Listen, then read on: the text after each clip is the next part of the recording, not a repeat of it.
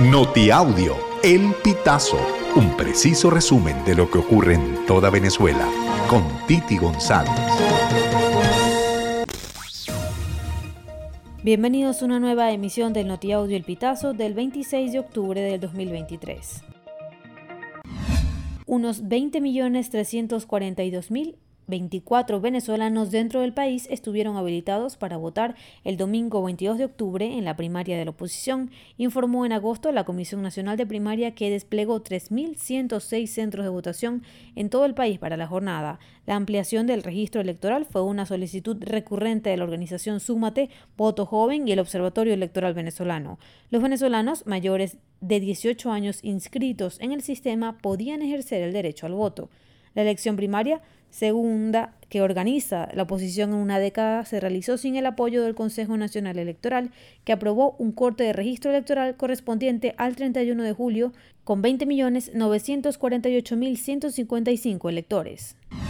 El Ministerio de Educación realiza depósitos cada mes docentes administrativos y obreros. La segunda quincena de octubre fue depositada el miércoles 25 de octubre junto con el beneficio del bono de alimentación de 1.389 bolívares. A través del canal de Telegram Pagos del Ministerio se compartió en detalle la información sobre el abono del personal docente, obrero y administrativo del Ministerio de Educación en medio de las continuas quejas de los trabajadores.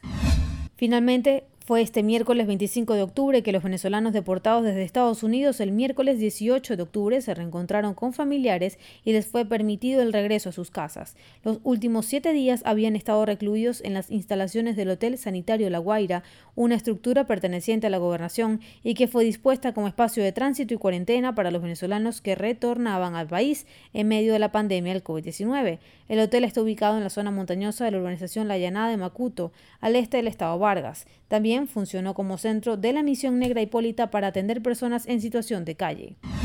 Al menos 20 personas murieron en un par de tiroteos en la ciudad de Lewiston, en el estado de Maine, mientras el sospechoso se encuentra de fuga, según medios estadounidenses que citan a fuentes policiales. Según la cadena CNN, que cita a un cargo de la ciudad, la cifra se elevó a 22 fallecidos y al menos 50 heridos. El número coincide con el que dio poco antes la cadena Fox News. Otros medios confirman al menos una decena de fallecidos, aunque todavía no hay datos oficiales. La arepa ha recorrido el mundo gracias a la migración de más de 7 millones de venezolanos. Dos mujeres decidieron emprender en Irlanda con las diferentes preparaciones del plato más icónico de su tierra natal bajo el nombre Pacheco. Pacheco es un emprendimiento impulsado por dos caraqueñas en Irlanda que ofrecen arepas con distintos rellenos venezolanos. Además, también incluyen en su menú pequeños perros calientes y bebidas como la malta.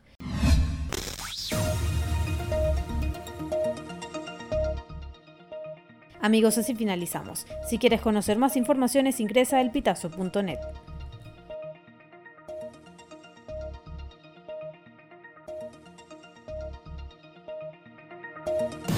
Estas informaciones puedes ampliarlas en nuestra página web, elpitazo.net. También recibimos tus denuncias vía SMS o WhatsApp a través del 0414 230 2934.